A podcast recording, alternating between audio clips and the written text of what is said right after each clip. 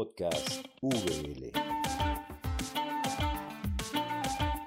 Muy buenas a todos, a todas. Muchísimas gracias por acompañarnos. Mi nombre es Raquel Huerta, soy estudiante de eh, la carrera de licenciatura en Ciencias Teológicas y hoy tenemos este eh, último episodio del especial de Navidad y tenemos un invitado muy especial, el súper conocido ya en el podcast, hemos grabado ya varias veces con él y además es el director de la Escuela de Ciencias Bíblicas y además es máster en Ciencias Bíblicas. Hoy tenemos con nosotros al profesor Hansel Zúñiga. Profesor, ¿cómo se encuentra el día de hoy?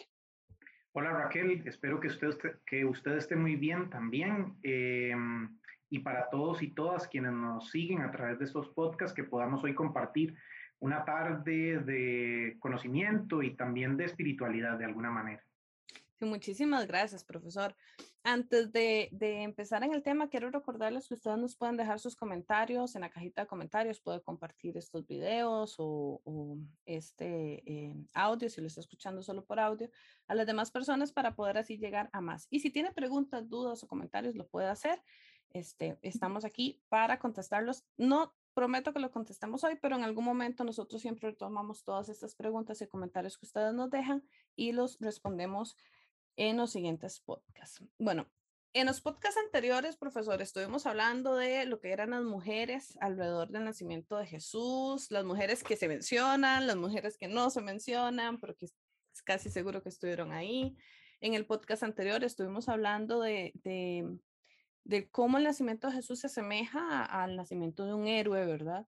Este, y hoy queremos hablar ya específicamente de los relatos, de, de, los dos relatos que encontramos. Y usted me contaba un poco que en realidad son dos relatos bastante distintos, pero no nos damos cuenta. Entonces, este, ¿qué le parece si empezamos como eh, introduciendo estos relatos? ¿Dónde están? Este, bueno, dando información que, que podamos de estos relatos y después empezamos a hablar sobre ello.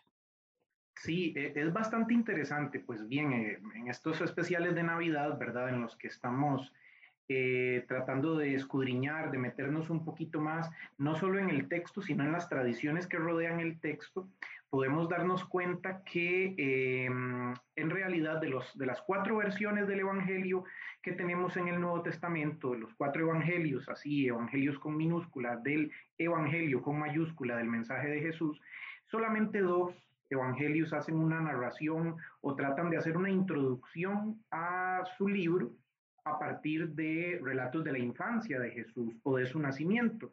Me refiero, y creo que todos y todas sabemos, a los, con respecto a los evangelios de Mateo y de Lucas.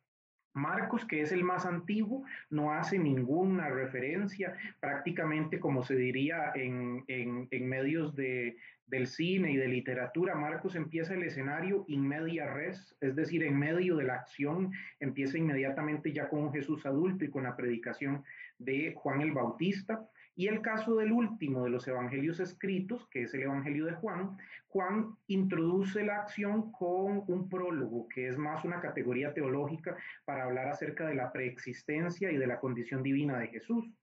Mateo y Lucas, por su parte, en sus dos primeros capítulos, 1 y 2, Mateo, 1 y 2, Lucas, hacen, tratan de ubicarnos un poco en líneas generales de la teología de su evangelio, lo que va a tratar cada uno de los evangelios. Es la, intencionalidad allí.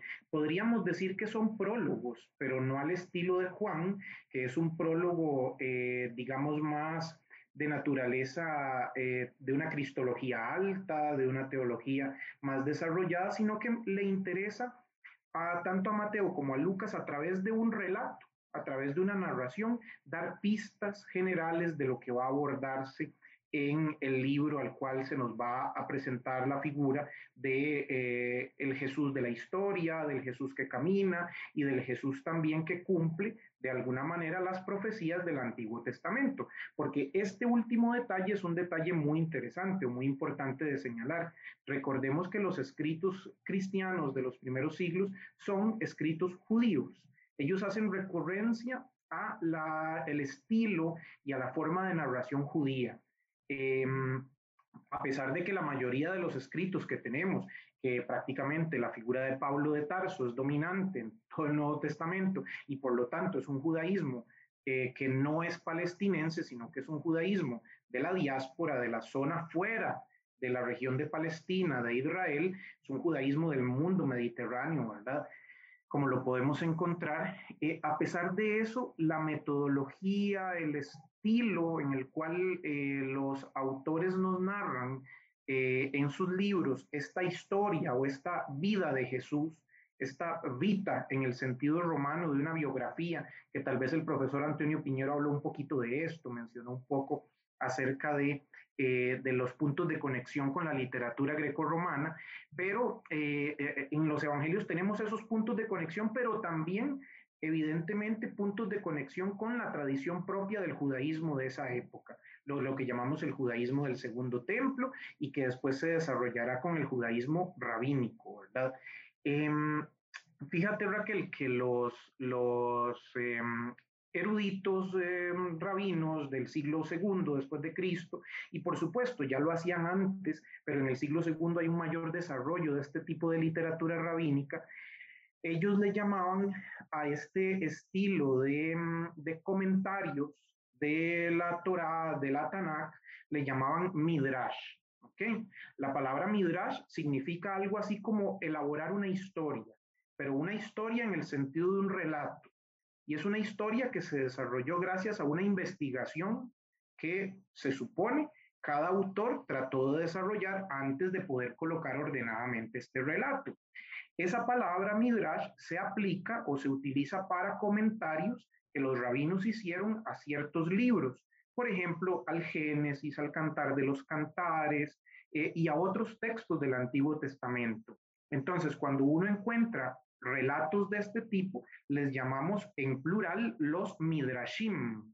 Son midrash, es decir, historias, comentarios eh, hermenéuticos, exegéticos, es decir, comentarios que tratan de hacer una actualización y que también tratan de ubicarnos em, con, ese, con ese texto antiguo en relación con la situación presente que estaba viviendo cada autor en ese momento. Eh, ¿Cómo lo hacen? Bueno, el procedimiento en hebreo se dice derash o darash. El verbo, eh, en realidad, el verbo darash, que significa buscar, como investigar, em, es la base de la palabra midrash posteriormente. Entonces, midrash y derash son palabras análogas, no son sinónimos, porque el derash es como eh, el camino que se sigue para poder hacer esa investigación. Y el Midrash es el relato, el resultado final, que es el relato que tenemos.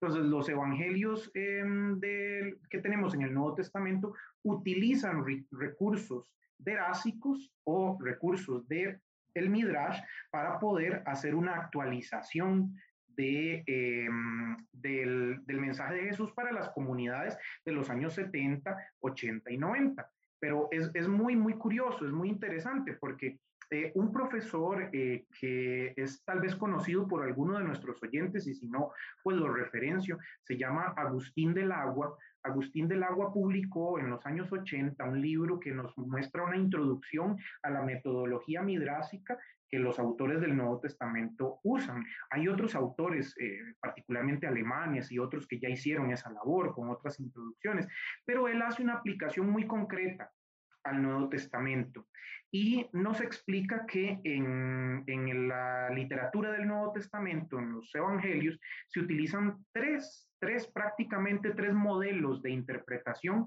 del Antiguo es decir, los primeros y las primeras cristianas, para interpretar el Antiguo Testamento y para tratar de coincidir la figura de Jesús con su contexto hebreo antiguo, tratan de utilizar tres modelos de interpretación para componer los relatos. Y los relatos de la infancia que tenemos cumplen particularmente con el primer modelo. Los tres modelos son el de promesa-cumplimiento, es decir, que considera el Antiguo Testamento como un anuncio preparatorio hacia la figura de Jesús, como una prefiguración. Eso lo encontramos muchísimo. Cada uno de los relatos de la infancia continuamente nos está diciendo, eh, para que se cumpliera lo que dice la escritura según el profeta, y, y nos cita, Mateo es sobre todo más explícito en estas citaciones, ¿verdad? Pasa continuamente haciendo referencia al Antiguo Testamento. Entonces, ahí tenemos el primer modelo de promesa-cumplimiento. Hay un segundo modelo que se llama el modelo de inserción-sustitución, que trata de buscar significado de lo acontecido, de algún hecho que las primeras comunidades recordaban con mucha claridad, con mucha nitidez sobre la figura de Jesús, pero tratan de entender ese hecho que pareciera no tener paralelo, que pareciera no tener eh, punto de comparación con algún elemento del Antiguo Testamento sea para sustituirlo y decir, bueno, aquí se da una superación de esta, de esta práctica, de esta idea que Jesús está presentando, o para insertarlo en línea de continuidad de decir, bueno, eh, a pesar de que no existe una tradición antigua o una referencia directa del Antiguo Testamento, Jesús sigue en la misma línea y va poco a poco aumentando esa revelación o ese camino hacia Dios, ¿verdad? Que hemos encontrado. Entonces, promesa cumplimiento, inserción, sustitución. Y el tercero, que se llama oposición, contraposición, o al menos nosotros y nosotras le hemos llamado así. Estos nombres eh, no es que eh, los evangelistas de Mateo y Lucas tenían un manual y estaban cumpliéndolo, no, ellos lo hacen de una forma espontánea, natural, porque la idea es poder darle sentido al hecho Jesús, al hecho Cristo en relación con el Antiguo Testamento. Entonces, recorren estos tres caminos.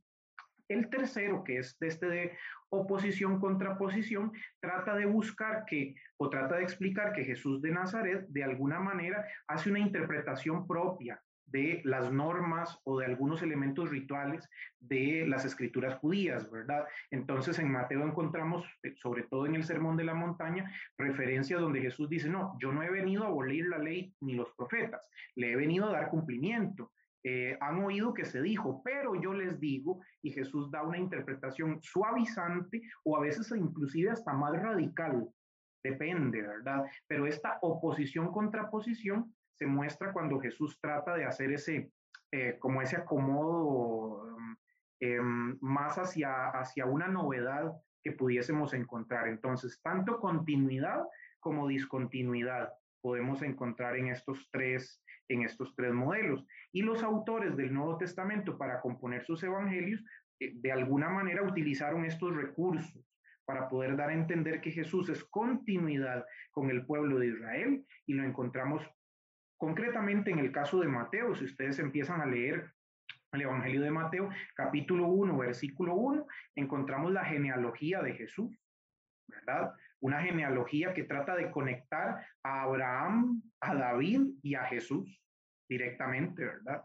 Y esa genealogía la encontramos en Lucas también, solo que un poquito más adelante, no en el puro primer capítulo, sino más adelante un poco, pero trata de conectar la figura de eh, el Jesús de la historia con la esperanza del Mesías prometido por, por Israel y que ese cumplimiento davídico se vea evidente en la figura de Jesús. Entonces, la literatura que tenemos aquí es una literatura de promesa cumplimiento, sobre todo.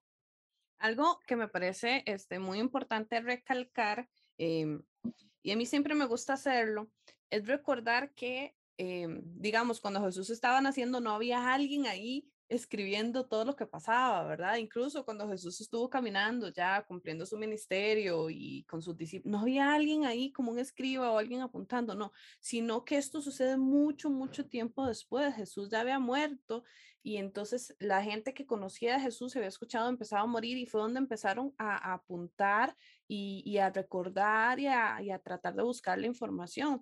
¿Por qué esto es importante? Porque a veces nosotros imaginamos que la Biblia fue escrita así, ¿verdad? Que iban pasando las cosas y alguien iba apuntando y no.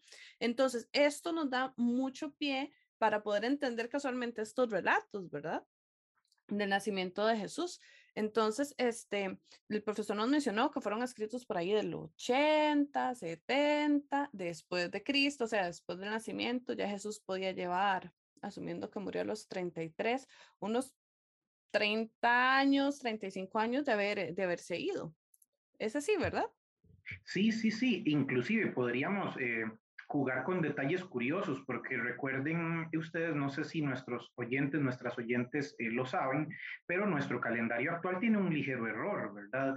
Eh, el calendario que usamos es un calendario elaborado en el siglo VI, en los años 500 eh, en aquel momento el obispo de Roma, que después se le llamará el Papa, le pide a un sabio, eh, un monje sabio llamado Dionisio, Dionisio el Exiguo, le pide la elaboración de un nuevo calendario. ¿Por qué? ¿Por un nuevo calendario? Bueno, porque se usaba otro, ¿verdad? Y el calendario anterior que se usaba era el calendario del Imperio Romano, que contaba las fechas desde el nacimiento del imperio, que en la mitología romana asocia con eh, los dos hermanos que son Rómulo y Remo, ¿verdad? Sin embargo, el reciente imperio romano, o propiamente ya la unificación del imperio romano, tiene que ver con la figura del emperador Octavio, que se llamará Augusto, que es el más conocido, ¿verdad? O uno de los más conocidos, eh, Augusto. Es, Jesús nació bajo el reinado de Augusto, concretamente. Augusto era el emperador del mundo conocido de Roma en ese momento. Eh, pero se usaban, se contaban las fechas a partir de acontecimientos importantes.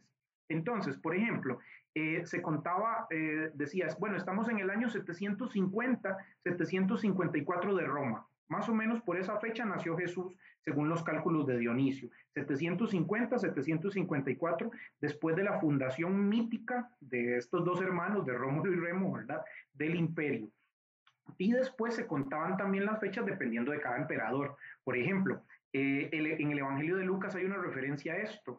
Dice que la predicación de Juan el Bautista empezó el año 15 de Tiberio, dice el texto de Lucas. Ojo, el año 15 de Tiberio. Esto es algo muy curioso porque entonces se contaban las fechas también a partir del emperador que estaba reinando en ese momento. Entonces se trataba de, eh, de, para no hacer un cálculo tan grande de 800 años, 700 años, contaban a partir de figuras importantes en ese momento.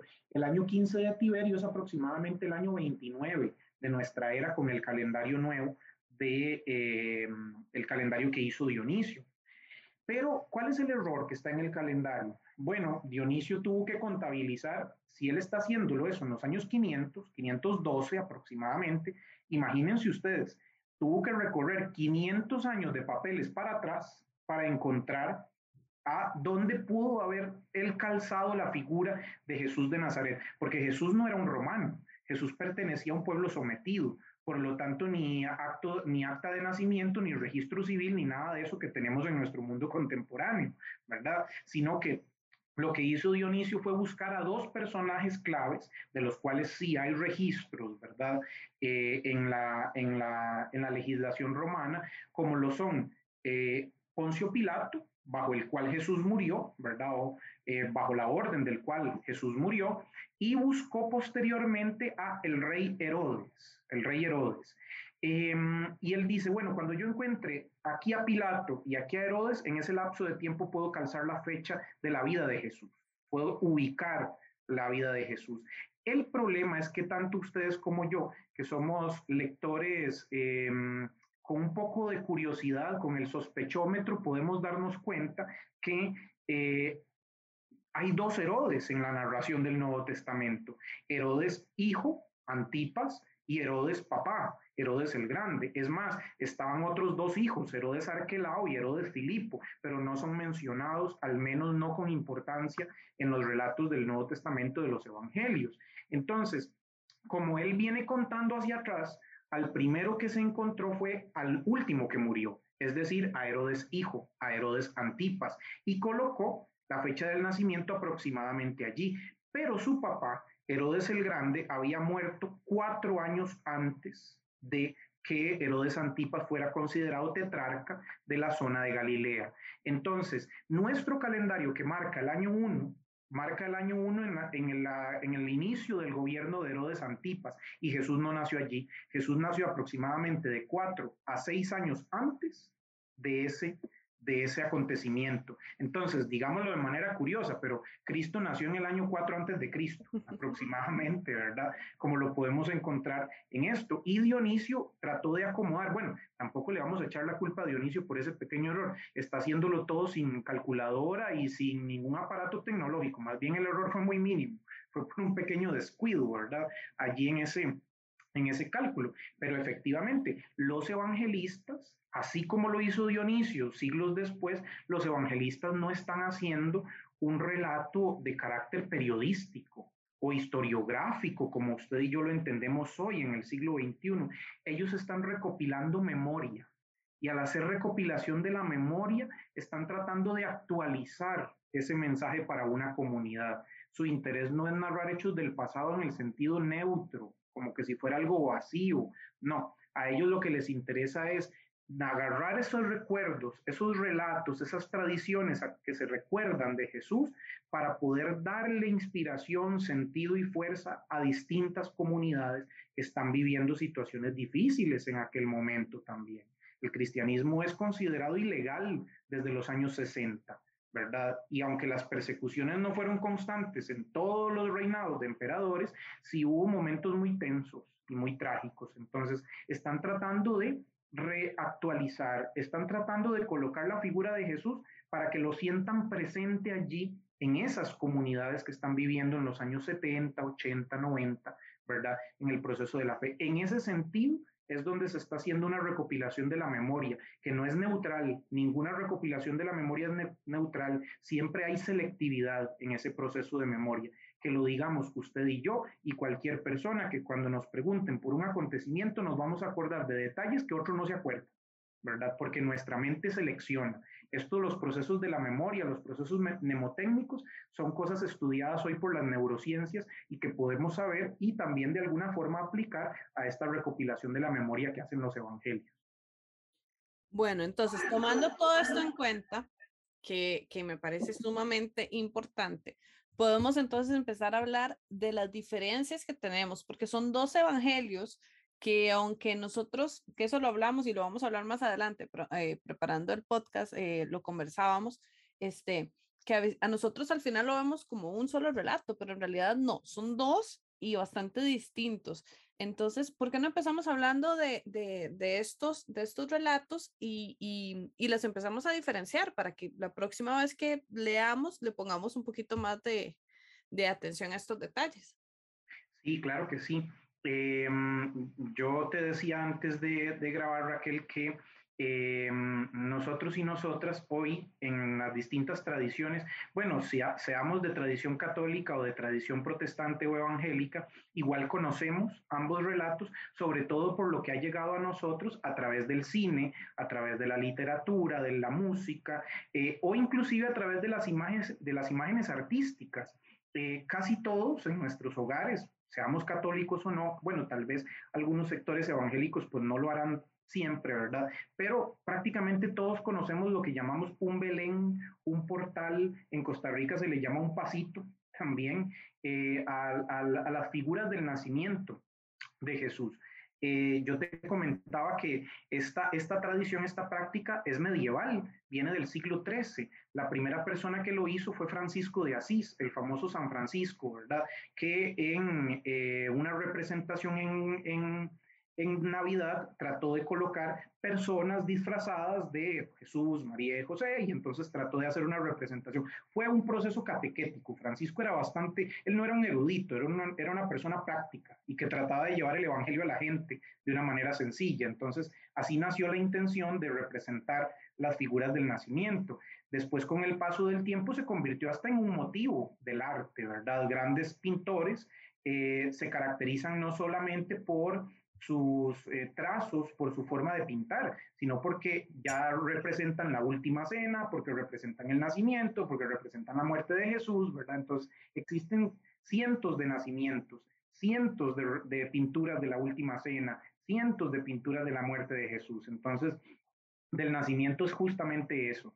Y en lo que sucede es que en nuestros portales, en nuestros pesebres, combinamos los dos relatos de Mateo y de Lucas sin darnos cuenta.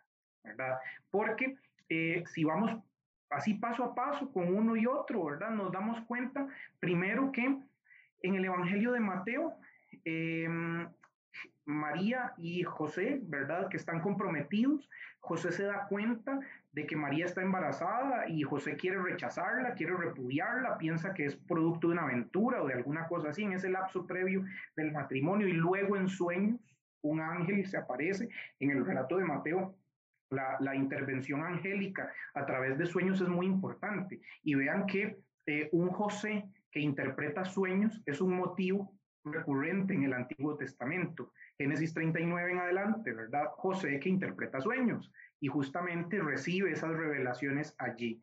Eh, luego de eso, no la repudia, ¿verdad? Continúa, dice que posteriormente en el capítulo 2 nos cuenta el, el relato de Mateo que Jesús nació eh, en su casa. Detalle curioso, si ustedes ven el, el portal, el pesebre, eh, ubicamos el nacimiento de Jesús en un lugar em, improvisado porque no había lugar para que Jesús naciera. Bueno, eso está en Lucas, no en Mateo. En Mateo Jesús nació acomodadito bien en su casa, dice el texto oikos su. Entonces, capítulo 2, versículo 11. Eh, dice, dice en Mateo que a Jesús lo visitaron magos que venían de Oriente. Y no nos dice cuántos, simplemente nos dice que llevaban oro, incienso y mirra. Y por esos tres regalos, la tradición ha hecho tres imágenes, ¿verdad? De cada uno de ellos. Y luego los evangelios apócrifos, particularmente el evangelio, el, protoevangelio de Santiago, eh, mencionará nombres y eh, otros evangelios le colocarán a Melchor, Gaspar y Baltasar y que había un cuarto mago perdido por allí y que llegó después y todo eso, ¿verdad? Pero eso forma parte de los apócrifos del siglo II que tratan como más o menos de rellenar huecos, de rellenar espacios en la narración que los sinópticos nos dejan y que la curiosidad de las primeras comunidades sigue siendo la misma curiosidad que usted y yo tenemos, ¿verdad? Entonces trata de completar eh, espacios allí. Pero volviendo a este ejercicio de comparación, en Mateo Jesús nació en su casa, en Lucas nació en un pesebre, en Mateo dice que estaban en un mismo lugar y que tuvieron que huir porque Herodes quería mandar a matar a los niños para matar a Jesús, ¿verdad? Como los magos no le dieron ningún dato y por un sueño otra vez fueron advertidos de las malas intenciones de Herodes, se fueron por otro camino. Eh, en, Lucas no se nos habla nada de los magos, en Lucas no lo visitan magos, lo visitan pastores. Eh, y en ese relato ¿verdad? Encontramos este montón de diferencias que podemos eh, encontrar, ¿verdad? Porque tienen que huir, eh, en el caso de Mateo, en el caso de Lucas, se trasladan de donde vivían en Nazaret hacia la zona de Belén por un censo del, del eh, prefecto Quirino que trata de buscar que cada persona se empadrone en su lugar de nacimiento. Esto ya es un método derásico de lo que hablábamos ahorita, porque eh, David nace en Belén, según el relato de Samuel.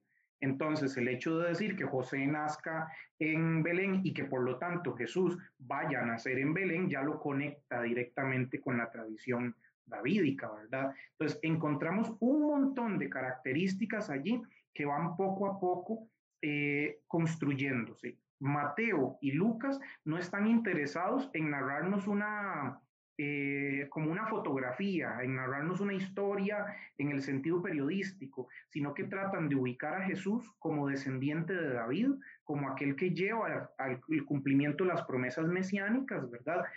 Y que eh, en la historia de Israel tienen una, relación muy directa. Ahora te, te mencionaba de las genealogías que están en Mateo y en Lucas. En el libro del Génesis, eso, esa técnica literaria es muy común. En hebreo genealogía se dice Toledot, y por eso es que en los 11 primeros capítulos del Génesis encontramos que la historia de un personaje o de unos personajes con respecto a la siguiente están conectadas por Toledot, precisamente por genealogías, porque fulanito engendró a sutanito y sutanito engendró a menganito y ahí van, ¿verdad? Entonces trata de conectar un personaje con otro. Eso es lo que Mateo hace al comienzo de su evangelio. Él empieza diciendo, Biblios, Genesios y Jesucristo, libro de los orígenes de Jesucristo, ¿verdad? El Hijo de Dios, y empieza la narración, empieza con Abraham, con David, luego incorpora, me imagino que esto eh, también es algo que Chris Conti mencionó mucho, incorpora figuras de mujeres en ese relato de la genealogía y que aparecerán después, ¿verdad? Cosa que en una mentalidad patriarcal es raro y es complicado, pero Mateo no las excluye, sino que son personas, mujeres importantes en la historia de Israel e inclusive algunas extranjeras, ¿verdad? Como la abuela de David, Ruth, que aparece en los textos allí según la tradición judía. Eh, y, es, y es curioso, si ustedes notan, por ejemplo, esa primera genealogía la de Mateo está dividida en series de, en tres series de 14 generaciones o de 14 personajes. eh, algunos, y esto pues yo no lo digo con una afirmación total porque uno no se puede meter en la cabeza del autor de hace dos mil años, pero en la mentalidad judía de esa época, una de las estrategias derásicas de, de redacción es jugar con los números. Después, por eso, en la Edad Media, en el judaísmo, un tipo de hermenéutica se llamará la Kabbalah, que utiliza números y numerología para interpretar la Biblia, ¿verdad? Em, entonces, e, e, en, dentro de estas estrategias derásicas, hay una que se llama gematría, que tiene que ver con los números, con el, simbolismo que ellos tienen eh, para nuestros oyentes y nuestras oyentes. En el mundo antiguo no existían los números que usted y yo conocemos hoy, los símbolos de uno, dos, tres. Esos símbolos son inventos árabes, pertenecen al mundo árabe, por lo tanto son ya de los años 600, 700 de nuestra era. Los números antes se contaban con, dependiendo con el abecedario, el alfabeto o el alefato, en el caso del hebreo, ¿verdad? Eh, y cada letra tenía un valor numérico y así se utilizaban los números. Entonces, cada nombre tiene un número que le corresponde si sumamos las letras, ¿verdad? Entonces, por ejemplo, en el caso de la, del nombre David, en hebreo, para quienes no lo conocen, el hebreo antiguo no tiene eh, vocales, solamente consonantes. Inclusive el moderno también fue durante una época eh, medieval en que unos sabios judíos llamados los masoretas le colocaron signos, puntos y rayas alrededor de las consonantes para hacer los sonidos vocálicos. Honestamente, yo como estudioso bíblico, yo conozco el hebreo masorético, que es el que tenemos en las ediciones críticas, porque necesito los puntos, las rayas y los signos para saber cuál vocal va. Tal vez alguien con muchísimo tiempo de vivir en Israel, ya con el hebreo moderno, eh, o alguien que haya nacido así, allá en un lugar como esto, no los necesita, porque ya con solo ver el signo gráfico lo lee.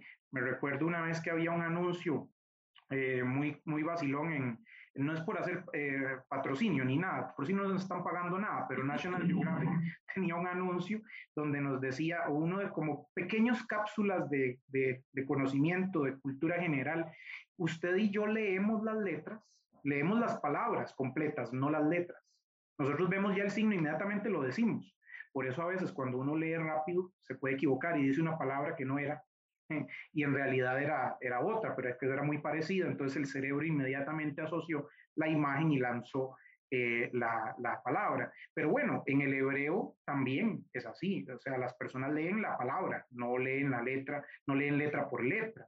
Entonces, eh, eh, estos signos vocálicos, estos signos masoréticos, ¿verdad? Le ayudan a uno a pronunciar, pero como no existen esos signos vocálicos en la antigüedad, los, las letras consonantes hebreas son las que tienen un valor.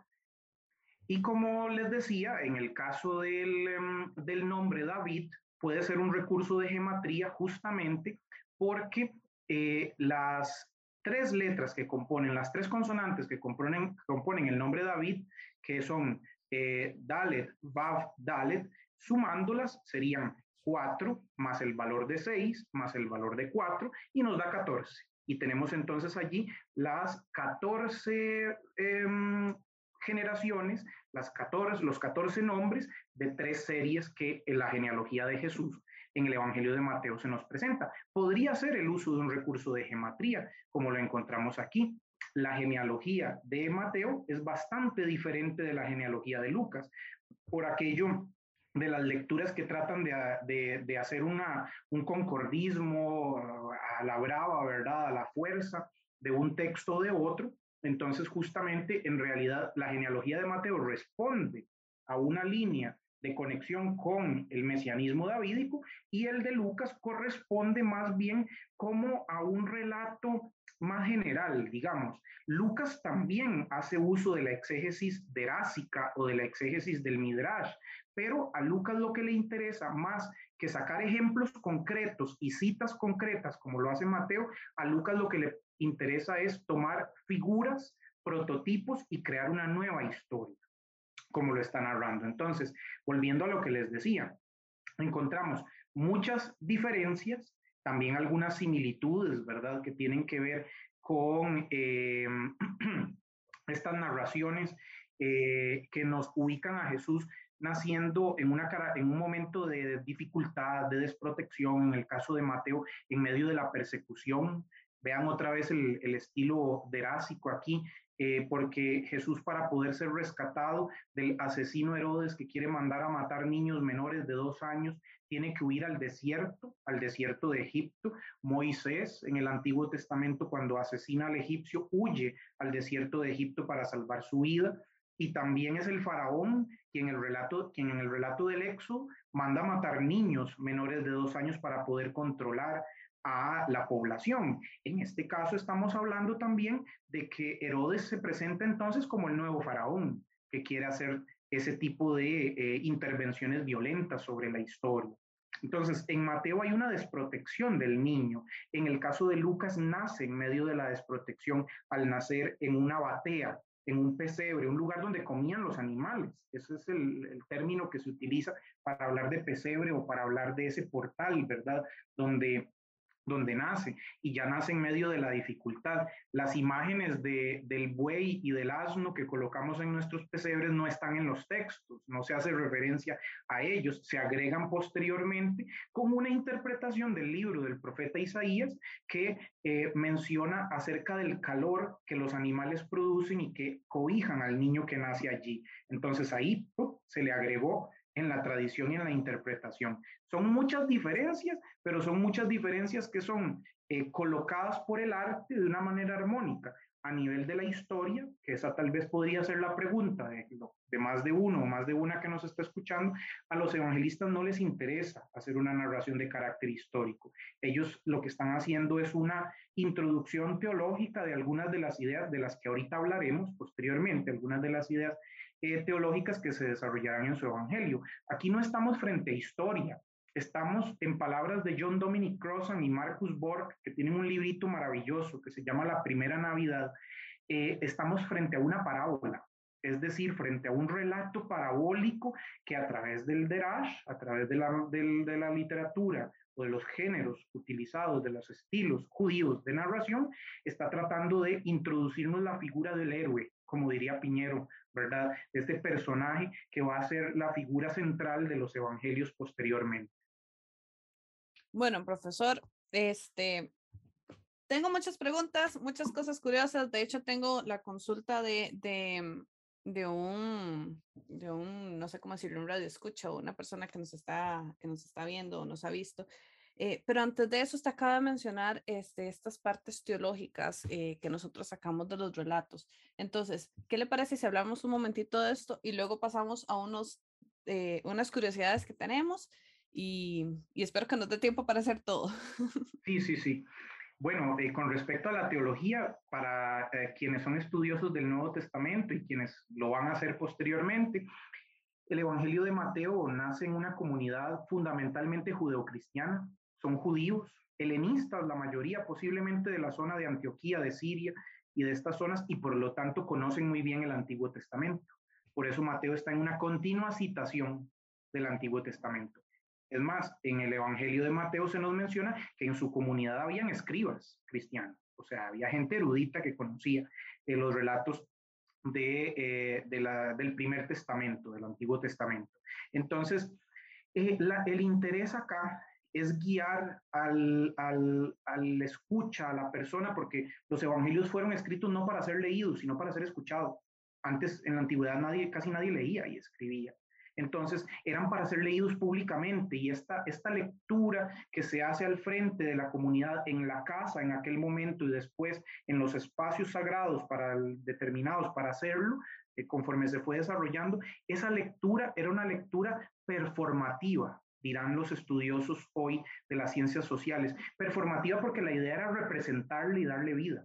No era solamente hacer una lectura así encallado, ¿verdad? Y aburrida, no. La idea era darle vitalidad al texto, que las personas se sintieran implicadas en ese relato. Entonces, en, este, en el caso del Evangelio de Mateo, encontramos, como nos lo dirá Crossan, como nos lo dirá Borg, incluso alguien que no he mencionado, pero que ha escrito tal vez el comentario más amplio sobre los relatos del nacimiento de Jesús, como es el sacerdote estadounidense eh, Raymond Edward Brown, que escribió ese texto maravilloso que se llama El nacimiento del Mesías, que es una obra inmensa también, con sus problemas y demás, porque también al ser un, escritor confesional, a veces trata de jalar mucho, mucho la cobija para no negar elementos dogmáticos de su tradición, por ejemplo, con respecto a la virginidad de María y otros detalles que en el catolicismo son dogmas ¿verdad? y son elementos centrales. Entonces, él como que se suaviza en algún momento y demás para poder caber y que le den el imprimatur, ¿verdad? Que le den la autorización para, para poder eh, publicar su texto. Aún así, eso no quita el trabajo de más de 700 páginas que hace un análisis literario de los textos, pero nos menciona que en el caso de Mateo, el cumplimiento y la figura de Jesús como el nuevo Moisés está en el centro. Jesús es el nuevo Moisés, es aquel que es amenazado por el nuevo faraón, es aquel que huye y que es protegido por los relatos de los eh, encuentros angélicos, de los sueños, que va poco a poco y que después regresa a su hogar, ya no en Belén, sino que se regresa a la parte norte, a Nazaret, para que sea llamado Nazareno, dice el texto, ¿verdad? Para que haya otro relato de cumplimiento. Ustedes lo ven en, en todo el Evangelio. El Evangelio de Mateo tiene cinco grandes discursos. Jesús habla cinco veces el texto lo condensa en varios capítulos, cada uno de ellos, ¿verdad? El relato del sermón de la montaña, el discurso parabólico, el discurso sobre la iglesia, el discurso sobre la misión, el discurso escatológico. Son cinco veces donde Jesús habla y en medio de cada uno de esos discursos hay relatos narrativos. Eh, los relatos de la infancia primero y después el sermón de la montaña luego unos relatos de milagros donde Jesús se traslada y luego encontramos la misión. Y ahí van, van intercalándose uno a otro, uno a otro, ¿verdad? Y son cinco porque cinco son los libros de la Torá. Jesús es el nuevo Moisés otra vez. En el primer discurso, en el Sermón de la Montaña, Jesús sube a un monte, se sienta como si estuviera sentándose en una cátedra, abre sus labios, dice el texto y comenzó a enseñar. Así o más elegante el discurso, ¿verdad? De Jesús, que se coloca hasta como un rabino que está dando clases, ¿verdad? Que está enseñando y que está enseñando en esta interpretación de, eh, la Torah.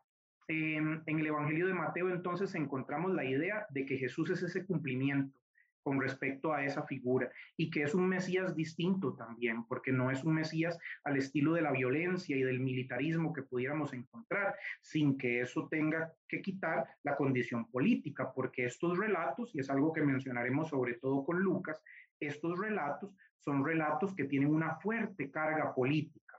Cuando yo digo político, no me estoy refiriendo a política partidaria, sino que me estoy refiriendo a la forma de administrar el poder, la manera en que se administra el poder en la época en la cual los evangelios están escribiendo es una manera que en la predicación de Jesús es contradictoria, contraviene. Este mensaje que hemos escuchado muchas veces acerca del reino de Dios, ¿verdad? Reino de Dios, a veces usted y yo imaginamos el cielo, nos imaginamos una vida post-mortem y cuando Jesús habla del reino de Dios, las comparaciones que utiliza, las parábolas, las metáforas, siempre son ubicadas aquí, hasta el punto de decir en Lucas, el reino de Dios ya está entre ustedes.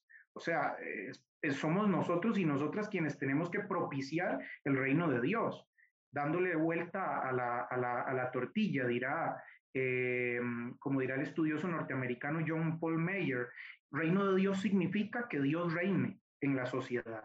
Significa la idea de que Dios sea quien administre la justicia y la bondad en esta sociedad y no la manera violenta en que el imperio romano lo administra. Entonces, este cumplimiento del nuevo Moisés está como núcleo teológico en el Evangelio de Mateo. Y en el caso del Evangelio de Lucas, es más bien una comunidad eh, fundamentalmente helenista si la de Mateo era judía, la de Lucas es una comunidad helenista, cristiana, que también conoce el Antiguo Testamento, pero que lo ha recibido por enseñanza más que por una tradición propiamente dicha, ¿verdad? Eh, eh, o por una tradición judía tan estricta como en Mateo, para ser más preciso. En Lucas es una comunidad pagana que proviene del paganismo o que son temerosos de Dios, eh, paganos que eran cercanos al judaísmo y que cuando conocieron un judaísmo que los aceptase como tales, sin pedirle todos los requerimientos, ¿verdad? Eh, los, los asume como tal y entonces ahora son cristianoy, mesiánicos o cristianos, ¿verdad? Como se denominará después. Entonces, Lucas escribe para una comunidad que conoce más bien el orden administrativo romano.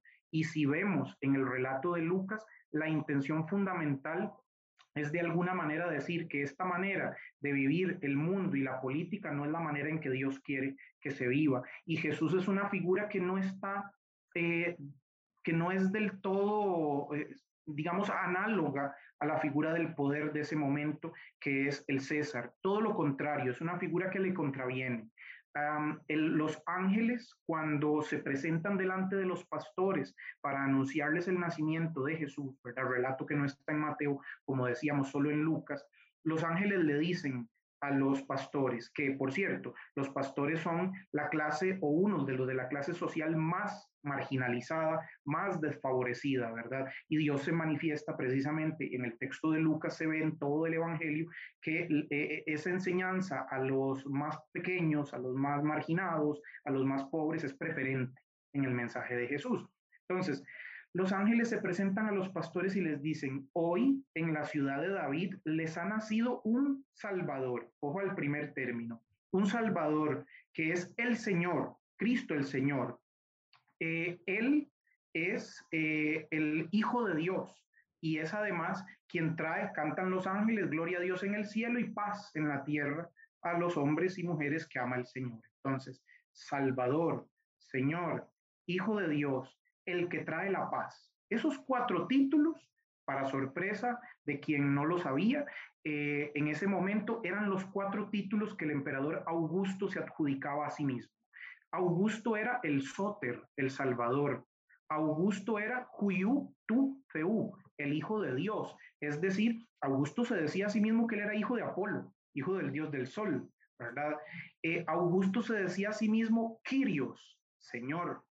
Eh, el imperio romano adjudicaba al emperador y a todas sus legiones el hecho de traer la paz a la tierra. Tal vez han oído esa frasecilla curiosa, pax romana, la pax, la paz romana, pero esa paz era a través de la violencia y de la imposición, se generaba a través de la, de la agresión y más bien la figura de Jesús, que es un niño marginal que nace en una zona marginal, en un pesebre y en una condición de fragilidad y desprotección, es los títulos que se le aplican a ese niño y no al poderoso César, no, no al poderoso emperador, el verdadero Señor, el verdadero Hijo de Dios, el verdadero Salvador y quien trae la paz a la tierra, no actúa como el César, sino como ese niño humilde que nace en un pesebre.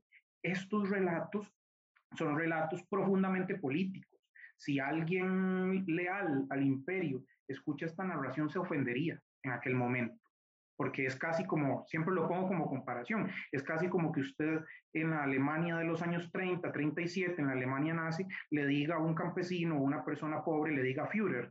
Eh, Hitler se molestaría muchísimo que utilicen sus títulos para hablar acerca de o aplicárselos a una persona humilde y sencilla que no corresponde con los relatos, ¿verdad? O con las prerrogativas que tiene hay una carga política. Eh, además, también en Lucas podemos ver la influencia de los relatos de la edad de oro romana, de la aureum etas, de esa edad de oro, eh, de los nacimientos de los héroes, de los que posiblemente ustedes conversaron un poco más con Antonio Piñero, pero que encontramos muchas relaciones entre los cánticos, los relatos del nacimiento de los héroes romanos y también presentes en los cánticos y eh, relatos del nacimiento que encontramos en los evangelios. Pero ese fondo teológico que está allí nos invita a usted y a mí a tener una concepción distinta de la Navidad. Es decir, que nuestra concepción tanto la de Mateo como la de Lucas con respecto a la Navidad, sea una eh, llamada de atención a la manera en que vivimos en nuestro mundo también. Y aquí ya empiezo o empiezo para poder darte el pase, a hablar un poquito de, de, la implicación teológica y espiritual que tiene para nosotros y nosotras hoy. La Navidad tiene un, una fuerte carga emocional para la mayoría de quienes nos escuchan. Eh, son relatos idílicos, son relatos que tratan de, de colocar el, el, recogimiento, paz, ambiente familiar. Tienen todas esas cargas, ¿verdad? No solo por las películas, sino también por la música que escuchamos. Es más, en las grandes catedrales en Europa y aquí en América Latina también, mucha gente que ni siquiera es creyente va a la misa de Navidad porque quiere escuchar los villancicos. Hay una, una fuerte carga cultural allí de por medio, pero no podemos quedarnos allí en esa, eh, en esa cortina de lo idílico, de lo bonito, sino darnos cuenta que estos relatos invitan a que el cristiano o la cristiana también a veces contravenga su mundo y se dé cuenta de que esta realidad cargada de injusticia, de pobreza, de inequidad, no es la manera en que Dios quiere que el mundo se administre y se viva. Eh, nuestra libertad a veces actúa en favor de esa complicidad con un contexto y un mundo de muerte, cargado de consumo, cargado de mercantilismo, y nos olvidamos justamente que lo que está de fondo y que luego la teología de los padres y las madres de la iglesia de los siglos posteriores van a decir en torno a la Navidad es que Dios se encarna, es decir, Dios se hace ser humano. Por lo tanto, mensaje directo dirá eh, San Atanasio posteriormente, Dios se encarna para que usted y yo nos hagamos divinos, nos hagamos eh, divinizados, lo dirá también Irineo de León en muchos de sus escritos. Eh, la idea aquí es que si Dios se humaniza, ¿por qué a usted y a mí a veces nos cuesta tanto humanizar? Ser más humanos en la manera del trato. Ese mensaje de fondo de la Navidad tiene un fuerte impacto y tenemos una deuda enorme con él todavía. Bueno, ese, ese mensaje me parece maravilloso. Eh, humanizarnos, de verdad. Eh, hablaba con, creo que fue con Cristina Conti, no me acuerdo. Yo le decía que a mí me encanta el ambiente navideño porque todo el mundo se vuelve más amable. O sea, reina en, en, en, el ambiente algo diferente. Pero que ojalá ese, eso que sentimos, esa amabilidad, esa, ese amor, dure todo el año, no solo en esa época precisamente, ¿verdad? Este, profe, se nos está acabando el tiempo, pero le prometía a, a, una persona que iba a hacer esa pregunta que me había hecho y si no la hago hoy tengo que esperarme hasta el otro año, ¿verdad? Este, cuando hablamos con Antonio Piñero, como dato curioso mencionamos un poco dónde salía el 25 de diciembre. Y ahora usted nos contaba que también eh, tradicionalmente en el pasito, en el pesebre que ponemos, estamos revolviendo los relatos. Entonces tenemos como esa palabra, si no me equivoco, es sincretismo, ¿verdad? Como empezamos a revolver cosas y lo, lo, lo adaptamos a nosotros. Pero alrededor de la Navidad existen muchas otras tradiciones y muchos otros símbolos que utilizamos que ni siquiera necesariamente están en la Biblia. No nos va a dar tiempo a hablar de todos. Yo creo que el otro año vamos a hacer un especial solo de estos, pero tal vez podemos mencionar uno o dos, así como como para, para que las personas se den cuenta también de dónde salen otras, em, otras tradiciones. Yo en este momento tengo, por ejemplo, el arbolito de Navidad, pero no sé si hay otra eh, que usted tenga ahí como presente que nos quiera compartir de, de dónde sale.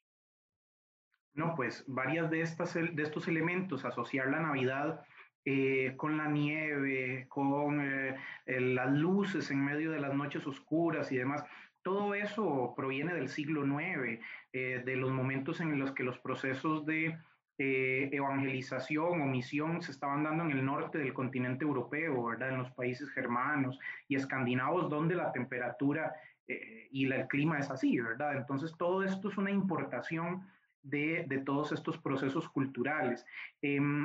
El año pasado le traduje al, al profesor y eh, amigo mío y tuyo también, el profesor Thomas Romer, que estuvo recientemente grabando para la UL, eh, una entrevista que le hizo una, eh, una compañía suiza sobre, de noticias sobre los relatos del nacimiento de Jesús. Él habló de manera muy espontánea sobre el tema, porque él trabaja más Antiguo Testamento y no Nuevo, pero le, le consultaron, ¿verdad?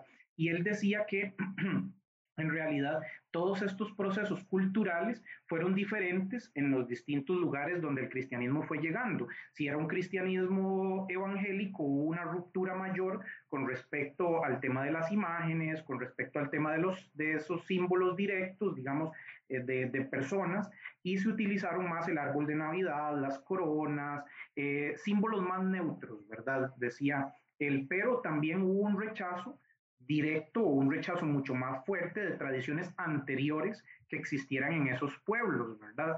En el mundo católico ese rechazo no fue tan directo, sino que se generó más el sincretismo, que se podía celebrar cosas que se celebraban antes incorporándolas al nacimiento de la Navidad o a la celebración cristiana de la Navidad. Bueno, eso fue lo que pasó en el siglo III, siglo IV, cuando la festividad de Navidad fue asociada con el 25 de diciembre, ¿verdad? Que era la pregunta que me hacías. Em, esto creo que la mayoría de personas lo han escuchado, lo conocen, pero em, cuando el Sol está posicionado eh, con respecto a un hemisferio eh, de una manera más, eh, si no está en el centro, cerca del Ecuador, estaríamos hablando de un equinoccio, pero cuando él está lejos del Ecuador se llama, o se le habla de ese fenómeno astronómico, se le llama solsticio. Pues bien, el solsticio de invierno en el hemisferio norte es el 25 de diciembre, porque es el día del año 24 de diciembre y 25 sería el día posterior, el 24 es el día del año más oscuro. Eh, donde el sol sale, dependiendo de donde estemos, pero el sol sale tarde, 8 de la mañana todavía está oscuro y son las 4 de la tarde y ya está empezando a oscurecer otra vez. El día es muy corto, pero a partir del 25 el día va a durar unos minutitos más y el 26 otros minutitos más y el 27 otros minutitos más. Es decir, el 25 esa oscuridad total empieza a disiparse porque el sol nace entonces, los antiguos romanos en el día 25 de diciembre celebraban el día del nacimiento del sol invictus, le llamaban. Entonces, eh, era, en realidad se celebraba 10 días después de las fiestas de los Saturnales, que, era una fiesta, eran festividades, unos... Eh, eh, como ferias donde se tomaba mucho, donde había fiesta, donde había, donde se suspendían varias reglas morales. Entonces te puedes imaginar cómo era aquello en el Imperio Romano. Entonces ya después del 25 se celebraba el nacimiento del sol y los saturnales habían acabado. Pues bien, los primeros y las primeras cristianas, en vez de hacer una crítica directa y eliminar la festividad del Sol Invictus y de los Saturnales, dijeron, bueno, eh, en realidad ustedes lo que están celebrando eh, no es el sol invicto, sino que el, verdadero sol, la, verdad, la verdadera luz que ilumina nuestras vidas es Cristo. Entonces, coloquemos en la fecha del nacimiento de Jesús, el 25 de diciembre, para sustituir la festividad pagana, cosa que en América Latina se dio también con muchas festividades de nuestros pueblos aborígenes, ¿verdad? Que fueron sustituidas por festividades cristianas, para bien o para mal, pero se dio una mezcla y un sincretismo, y quienes van a México, a Guatemala, pueden verlo en todos los ambientes, ¿verdad?, religiosos eh, que se dan. Pero toda esta, estas mezclas, ¿verdad?, fueron el proceso del inicio de la Navidad. También es importante decir que existía una tradición judía antigua que decía que los verdaderos héroes y hombres de Dios mueren el mismo día de su nacimiento. Y como el Evangelio de Juan menciona que Jesús murió un 14 de Nisan, del mes judío de Nisan, que es aproximadamente 25 de marzo, si usted al 25 de marzo le, suba, le suma nueve meses de embarazo, tiene 25 de diciembre.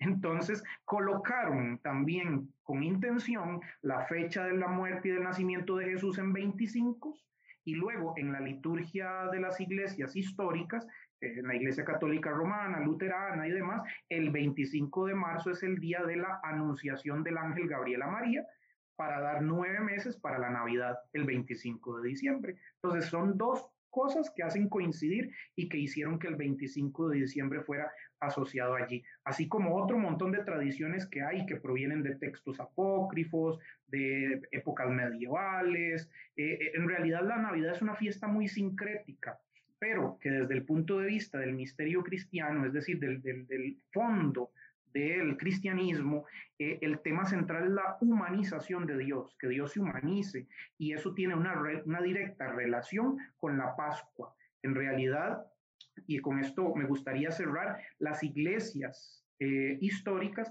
celebran antes de la Navidad, celebran un tiempo de cuatro semanas que se llama Adviento. ¿Ok?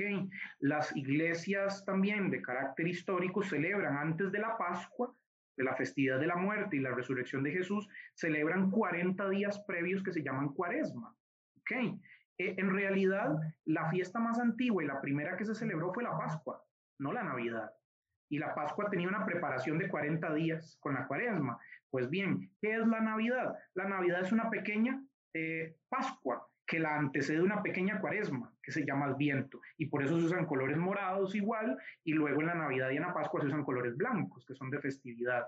Entonces, en realidad la fiesta de la Navidad nace a la luz de la fiesta de Pascua, aunque hayan nacido de formas independientes con todo este montón de tradiciones romanas, griegas y judías que te mencionaba.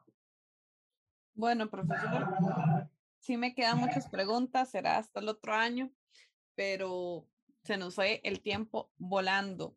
Este, quiero agradecerle a todas las personas que nos han escuchado durante este año. Ya este es nuestro último podcast del 2020, del 2021. Este, Muchas gracias a todos los que estuvieron ahí, gracias a todas las personas que han dejado comentarios, que han compartido, este, gracias a todas las personas que eh, a través de la información que hemos dado también se han matriculado en la universidad o han eh, entrado a nuestros cursos libres donde han aprendido un montón. Este, todos los que quieran también pueden dejarnos sus comentarios. Nosotros les mandamos la información. La universidad va a estar este, enviando información todavía en el mes de diciembre para el siguiente ciclo que inicia en enero. Profesor, un placer terminar este año hablando con usted. Muchísimas gracias por compartir. Como siempre he aprendido muchísimo. Este, y muchas gracias. Le doy unos segunditos para que se despida nuestro, nuestra gente. muchas gracias Raquel, gracias también a Jessica que está por allí tras bambalinas, ¿verdad? Eh, a las compañeras Karen y Texia que nos ayudan enormemente en todo este proceso de comunicación en la universidad. Eh, y también a todos y todas quienes nos siguen, ¿verdad? Espero que este fin e inicio de año sea provechoso para que esa humanización de Dios se haga presente en nuestras vidas, en toda circunstancia. Y nos vemos el próximo año en el, siguiendo el ciclo de podcast. Bueno, muchísimas gracias a todos por acompañarnos. Eh, bueno, ya el profesor le, le agradeció a nuestro grupo, entonces, este, para no quitar más segunditos, este, muchas gracias chicas por siempre apoyarnos y a la profesora Eli por siempre apoyar este, esta idea de dos estudiantes que ya lleva más de un año al aire.